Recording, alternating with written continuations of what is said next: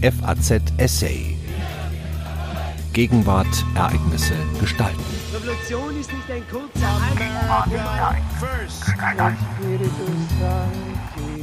Populismus oder die entgleiste Aufklärung. Auf den ersten Blick könnte der Rechtspopulismus als Manifestation des altbekannten Autoritarismus durchgehen.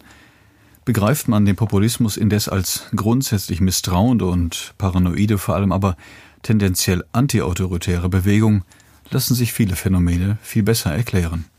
Ein Essay von Dr. Torben Lütjen. Wohl keine andere Interpretation des Wesens des Rechtspopulismus dürfte sich so großer Beliebtheit erfreuen wie jene. Es handelt sich hierbei um eine neue Welle des Autoritarismus. Der Begriff stammt aus der Frankfurter Schule, näherhin aus Untersuchungen aus den 1950er Jahren von Theodor Adorno und seinen Mitstreitern über die Entstehung von faschistischen und antisemitischen Weltbildern. Autoritarismus bezeichnet zunächst noch keine spezifischen politischen Einstellungen oder Ideologien. Der Begriff geht tiefer, zielt gleichsam auf eine vorpolitische Bewusstseinsebene und beschreibt einen generellen Zugang zur Welt. Personen mit einem autoritären Weltbild, so die Annahme, richten sich an konventionellen Verhaltensweisen aus, orientieren sich an starken Vaterfiguren und neigen dazu, Fremdes als Bedrohung wahrzunehmen. Nun ist einiges an dem behaupteten Zusammenhang zwischen Rechtspopulismus und Autoritarismus offensichtlich. Schließlich wissen wir, dass die Anhänger der AfD ebenso wie die Wähler anderer rechtspopulistischer Parteien in Meinungsumfragen eine starke Präferenz für starke Führer bekunden und mit bestimmten Erscheinungsformen der repräsentativen Demokratie hadern. Am stärksten sind die Ausschläge in Mittel- und Osteuropa, wo viele Bürger noch unter den Bedingungen autoritärer Diktaturen aufgewachsen sind. In den Vereinigten Staaten haben zahlreiche Studien sogar nachgewiesen, dass Republikaner ihre Kinder autoritärer erziehen als Demokraten. Sie neigen stärker zur körperlichen Züchtigung und stufen Werte und Eigenschaften wie Folgsamkeit, Respekt und gute Manieren bei ihrem Nachwuchs höher ein als Selbstentfaltung oder Kreativität. Und doch ist die Erzählung vom autoritären Populismus allenfalls die halbe Wahrheit. Der moderne Rechtspopulismus ist widersprüchlich und gebrochen. Er besitzt eine Art doppelten Boden, in dem sich eine Geisteshaltung findet, die sich mit autoritärem Denken nicht besonders gut verträgt, was die Sache nicht unbedingt ungefährlicher macht. Um diesen Widerspruch zu verstehen, beginnt man am besten mit einer Geschichte, von der man wohl vor 2016 noch gesagt hätte, dass sie sich nur an der äußersten Peripherie unseres politischen Universums abspielen könnte. Durch die unendlichen digitalen Welten der Alt-Right-Bewegung in den Vereinigten Staaten zirkuliert seit geraumer Zeit eine interessante popkulturelle Allegorie. Die Rede ist dort vom Red Pillern, der symbolischen Verabreichung von roten Pillen um andere von ihren linken Illusionen zu befreien und zu Mitgliedern der eigenen Bewegung zu machen. Jemandem die rote Pille zu geben bedeutet, ihm die Augen zu öffnen und mit einer gesellschaftlichen Wirklichkeit bekannt zu machen, die ihm bisher verborgen geblieben ist. Das Motiv der roten Pillen stammt aus dem Film Matrix, der 1999 in die Kinos kam. Die Welt, wie wir sie kennen, ist dort nur eine einzige gewaltige Computersimulation, die von den Menschen allerdings zweifelsfrei als Realität akzeptiert wird, eben die Matrix. Nur einige wenige spüren, dass nichts so ist, wie es scheint, so wie Neo, die Hauptfigur des Films. Als er auf Morpheus, den Anführer der Rebellen, trifft, lässt dieser ihm die Wahl zwischen zwei Pillen. Einer blauen Pille, die ihn in die Scheinwelt der Matrix zurückbringt, doch immer in die quälenden Zweifel an der Echtheit der Welt für alle Zeiten eliminiert. Oder aber die rote Pille, die ihn in der realen, aber recht deprimierenden postatomaren Welt aufwachsen lässt, um dort gegen die Herrschaft der Maschinen zu kämpfen.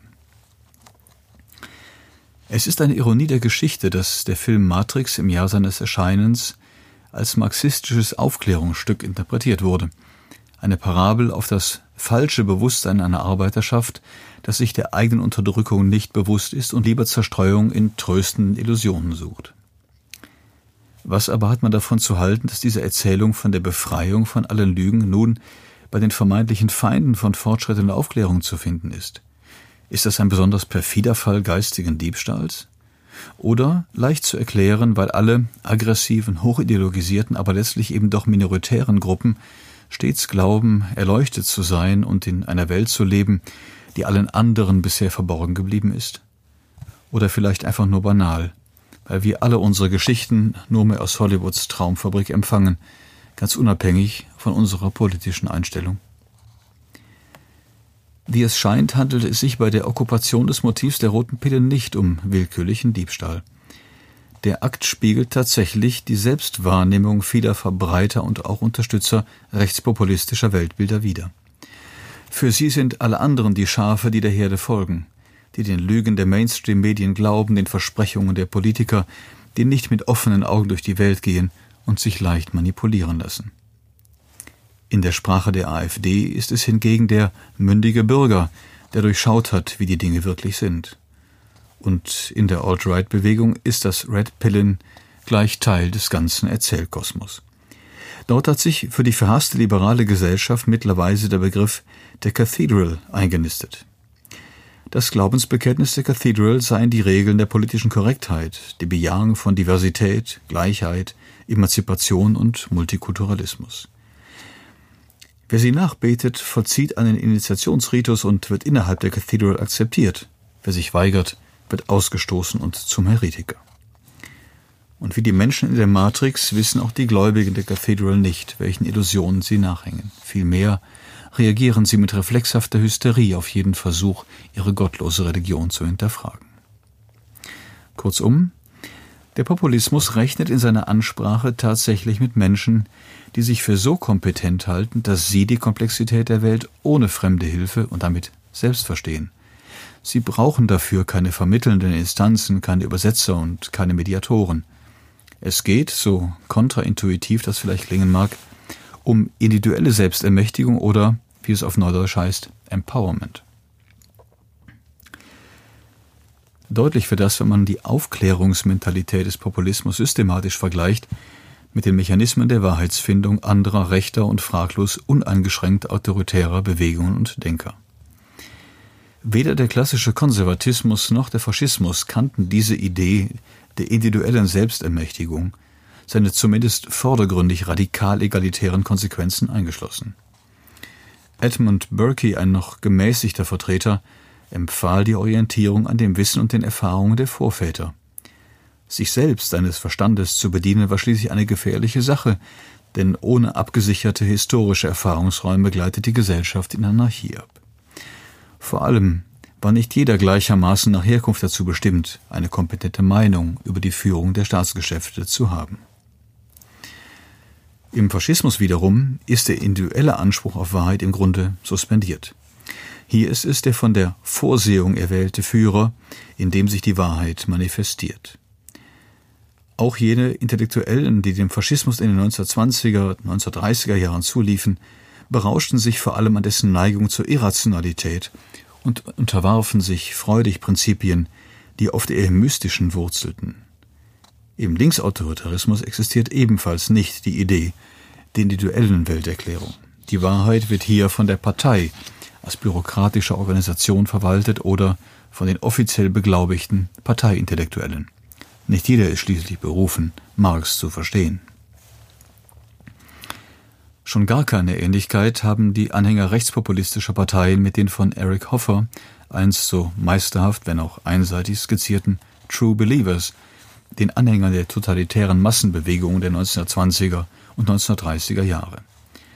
Hoffer deutete sie als überforderte Objekte einer aus den Angeln gehobenen Welt, die darauf mit einer Art Selbstauslöschungsfantasie reagierten, dem Anschluss an ein Kollektiv, das sie von den Qualen der eigenen Individualität erlöst. Die Rechtspopulisten von heute aber scheinen kaum nach dem Aufgehen in der Masse zu lechzen, scheinen überhaupt wenig Sehnsucht nach Gemeinschaft und Bindung zu verspüren. Weder fallen sie als regelmäßige Kirchgänger noch sonst irgendwie als begeisterte Vereinsmeier auf. Mag sein, dass die reichlich paternalistische Einschätzung, bei ihnen handelt es sich um verängstigte und verirrte Menschen, die unter der Fragilität und den Unsicherheiten einer entfesselten Moderne litten, trotzdem zutrifft. Wenn dem so ist, dann reagieren sie darauf jedenfalls nicht mit dem Wunsch nach Einigung, dem Drang nach gemeinschaftlicher Verbindlichkeit. Auch sie sind, wie der Soziologe Andreas Reckwitz es bezeichnet hat, ein Teil der Gesellschaft der Singularitäten und nicht etwa, wie es allerdings Reckwitz und andere wohl meinen, deren regressiver Gegenentwurf. Die Deutung des Rechtspopulismus als einer tendenziell eher antiautoritären, die Individualität betonenden Bewegung erklärt manche Phänomene, die einen andernfalls ratlos zurückließen. Von autoritär eingestellten Wählern sollte man zum Beispiel erwarten, dass sie hierarchische und straff geführte, disziplinierte Organisationen bevorzugen. Und doch scheint es kaum jemand merkwürdig zu finden, dass das Organisationschaos in der AfD die Vielstimmigkeit ihrer Funktionäre und das ungehemmte Übereinanderfallen der Führungsfiguren der Partei ihre Wähler kaum abzuschrecken scheinen. Und selbst die angebliche Fixierung auf charismatische Führungsfiguren, was man wohl fraglos als Kennzeichen autoritärer Orientierung deuten könnte, lässt sich mindestens mit einem Fragezeichen versehen.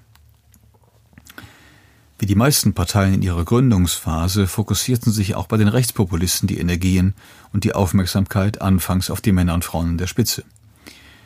Fielen die Haiders, Bossis oder Jean-Marie Le Pens irgendwann weg, führte das keineswegs zum Zusammenbruch der Bewegung. Eher darf man Rechtspopulisten eine besondere Erbarmungslosigkeit im Umgang mit der eigenen Führung attestieren. Wer nicht liefert, wird schnell abgesetzt. Studiert man die Foren der amerikanischen Rechten, dann wird man feststellen, dass das letztlich sogar für Donald Trump gilt, der wohl noch am ehesten eine Art von Personenkult erzeugt hat. Aber die scheinbar unverbrüchliche Treue zu ihm bezieht sich einzig und allein auf alle nur möglichen Anschuldigungen der Gegenseite, die ihm in der Tat nichts anhaben können und den faustischen Pakt zwischen ihm und seiner Anhängerschaft nur stärken. Ganz anders aber sieht es aus, sobald dort getwittert wird, der Präsident könnte von der nationalistischen America First Politik abweichen, überhaupt Weichheit und Schwäche gegenüber Demokraten zeigen. Dann wird sofort das Misstrauen aktiviert. Trump weiß das natürlich sehr genau, weshalb er nachgerade panisch darauf bedacht ist, ja nicht den harten Kern seiner Anhängerschaft zu verlieren.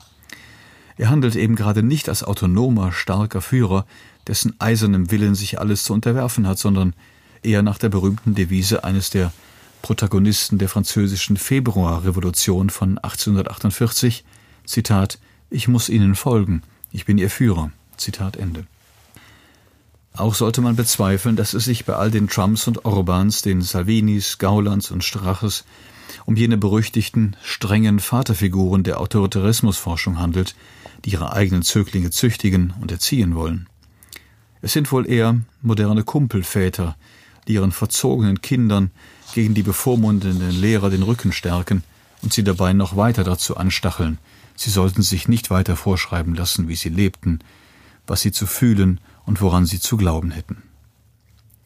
Der Populismus, das ist seine größte Stärke und seine größte Schwäche zugleich, fordert den Menschen intellektuell und moralisch gar nichts ab schon gar keine Opfer im Namen einer historischen Idee oder Mission. Um dies klarzustellen, natürlich birgte die Idee der populistischen Selbstermächtigung mindestens das gleiche Potenzial, die Massen zu mobilisieren. Nicht ohne Grund bringt kaum etwas das Blut amerikanischer Liberaler so sehr in Wallung wie der Slogan von Fox News, You Decide.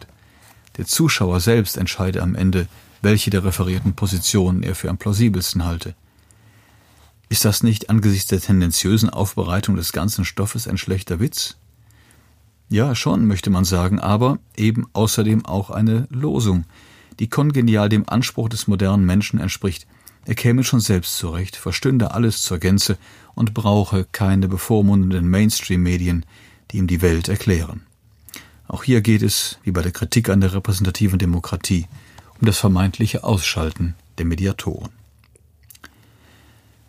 Es gibt beim Populismus anders als bei den klassischen Ideologien keine gleichsam heiligen Texte, die die Wahrheit verkünden, auch nicht, wie beschrieben, den mystischen Glauben an einen Führer, der sich im privilegierten Besitz einer höheren Wahrheit befindet. Es gibt nur das Hier und Jetzt und die schwierige Frage, welcher Reim sich darauf zu machen ist. Das Fehlen jeder alternativen transzendenten Ebene bedeutet aber, dass Populisten letztlich nach den gleichen Regeln versuchen, die Welt zu verstehen, wie alle anderen auch. Sie sind in ihrer Mehrheit keine Anhänger einer romantischen Schule, sondern Vertreter des modernen Rationalismus, so eigenwillig ihre Konklusionen auch ausfallen mögen. Fraglos spielt bisweilen auch ein aggressiver Antiintellektualismus eine große Rolle, aber wirklich dominant ist dieser nicht. Die Skeptiker des Klimawandels etwa setzen sich aus Leuten zusammen, die mit besonders fußnotengesättigten Gegenexpertisen aufzuwarten wissen und dabei stolz auf ihren zwar letztlich völlig fachfremden, aber doch staatlich zertifizierten Bildungsabschluss verweisen. Der Typus des Dr. Reanat, gerne auch im Ruhestand, scheint jedenfalls dominant zu sein unter den Verfassern jener Massen-E-Mails, die immer mal wieder über den wahren Stand der Dinge aufklären. Und was hat es wohl mit dem Umstand auf sich, wenn man einerseits dem Rationalisierungsanspruch der technisch-wissenschaftlichen Moderne folgt, sich durchaus ihren Methoden, Axiomen, Argumentations- und Diskursfiguren unterwirft, andererseits dann aber die von der Mehrheit der Wissenschaft und sonstigen Interpretationseliten produzierten Ergebnisse radikal von der eigenen und in vielen einsamen Nachtsitzungen ergoogelten Wirklichkeit abweichen. Ganz klar, dann muss etwas faul sein im Staate. Kriminalitätsstatistiken werden gefälscht, inmitten der Eurokrise verschwinden wichtige Bilanzen und die wenigen Aufrechten unter den Klimawissenschaftlern werden von den von der Ökoindustrie gekauften Fachkollegen ausgegrenzt. Das ist der Grund für die hochgradige Anfälligkeit des Populismus für Verschwörungstheorien. Ein Phänomen im Übrigen, das nach Ansicht der mit dieser Materie vertrauten Historiker nicht zufällig einen besonderen Aufschwung erhielt mit dem Beginn der Aufklärung, mit ihrem Impetus, den Dingen bis auf den Grund zu schauen und ihnen den Schleier zu nehmen. Das aber ist die eigentliche Wurzel des modernen Selbstermächtigungspopulismus, der Unfähigkeit zu vertrauen. Traue keine über 30, hieß es bei den 68ern, aber der moderne Populismus hat die Misstrauensannahme erheblich erweitert und auf alles bezogen, was nicht Teil der eigenen gefühlten Wirklichkeit ist. Vielleicht am treffendsten ist deswegen auch die Formel des französischen Soziologen Daniel Ben Said, der von einem autoritären Idealismus sprach, jedem seine Wahrheit. Das Delegationsprinzip moderner Demokratien wird nicht mehr bejaht und die Kritik an der repräsentativen Demokratie, in der man korrupten Volksvertretern das Ideal einer unverfälschten direkten Demokratie entgegenstellt, ist nur eine Facette des Problems. Es ist zugegebenermaßen ein Widerspruch. Die Welt entwickelt sich immer stärker in eine Richtung, die permanent neue Inseln der Hochspezialisierung entstehen lässt und auch notwendig macht. Gleichzeitig wird die Parole ausgegeben, stets kritisch zu sein, alles zu hinterfragen, in der Sprache der AfD, als mündige Bürger zu agieren. So wird allerdings verständlich, warum manche Sozialwissenschaftler trotz des messbaren Vertrauensverlustes in politische und gesellschaftliche Institutionen Entwarnung geben, einige sogar die positiven Seiten dieser Entwicklung hervorgehoben haben. Ist Misstrauen nicht im Grunde ein Zeichen demokratischer Reife, jedenfalls dem autoritären deutschen Untertanenstaat vorzuziehen? Das Problem ist eben nur, dass auch übermäßiges Misstrauen ein Zerrbild der Realität entwirft. Schon Niklas Luhmann war sich der paradoxen Wirkungen des kritischen Bewusstseins bewusst. Zitat Wer misstraut, braucht mehr Informationen und verengt zugleich die Informationen, auf die zu stützen er sich getraut. Er wird von weniger Informationen stärker abhängig. Damit gewinnt die Möglichkeit, ihn zu täuschen, wiederum an Berechenbarkeit. Zitat Ende. Die ein wenig ernüchternde Wahrheit ist daher vielleicht, dass moderne Demokratien auf einige gänzlich unmoderne Ressourcen angewiesen sind, dass ohne einen gewissen Vertrauensvorschuss seitens der Regierten die repräsentative Demokratie wohl nicht funktionieren kann. Den Populismus als grundsätzlich misstrauende und paranoide, vor allem aber tendenziell antiautoritäre Bewegung zu begreifen, hilft vielleicht besser zu verstehen, auf was sich überzeugte Demokraten gefasst machen müssen. Die gute Nachricht, wenngleich diese eher keine Sensation ist, weil sie sich ohnehin nur auf ein unwahrscheinliches Worst-Case-Szenario bezieht, wäre demnach diese. Zu einer totalitären ideologischen Gleichschaltung der Gesellschaft durch eine solche Geisteshaltung kaum befähigen. Was in den Vereinigten Staaten derzeit passiert, ist dafür bei allem Schaden ein gutes Beispiel. Selbst wenn er es denn wollte, und vermutlich würde er wollen, könnte Trump die demokratisch-konstitutionelle Substanz des Landes nicht angreifen, weil ihm dafür schon allein ein paar Zehntausend ideologisch geschulte Parteikader oder Bewegungsaktivisten fehlen, die wüssten, was zu tun ist. Auch zwei Jahre nach seinem Amtsantritt sind zahlreiche Stellen unbesetzt geblieben, Und ansonsten muss der Präsident sich auf das Personalreservoir der Republikanischen Partei verlassen. Trump hat Fans und ein riesiges Publikum, aber er hat keine wirkliche Bewegung, die seinem Willen entgegenarbeiten würde. Natürlich bedeutet das keine Entwarnung, denn auch unterhalb der Königsklasse totalitärer Diktaturen gibt es demokratische Regression. Die schlechte Nachricht lautet daher so. Es ist sehr unklar, mit welchen Methoden man dem antiautoritären paranoiden Populismus den Nährboden entziehen könnte. Denn er gründet in strukturell angelegten Widersprüchen unserer gegenwärtigen Gesellschaften. Jedenfalls erscheint zweifelhaft, dass die Bekämpfung sozialer Ungleichheit als Vorschlag im Kampf gegen den Populismus etwa ebenso populär wie die Antiautoritarismusdiagnose an dieser Vertrauenskrise etwas ändern könnte. Auch die vielbeschworene Aufklärung dürfte zumindest bei jenen an Grenzen stoßen, die sich längst bereits aufgeklärt fühlen und nicht nicht, sondern einfach nur, wenn auch in oft grotesker Weise, falsch informiert sind. Vielleicht sollte man stattdessen aufhören, bei jedem neuen Erfolg von Rechtspopulisten immer noch mehr Demokratie, mehr Mitsprache, mehr Beteiligung als Gegengift zu versprechen und damit auch immer nur neue Erwartungen zu schaffen, die unweigerlich enttäuscht werden. Sie hörten einen Essay von Dr. Torben Lütjen. Er ist derzeit Visiting Associate Professor for European Studies and Political Science an der Vanderbilt University in Nashville, Tennessee. FAZ Essay. Gegenwart, Ereignisse gestalten.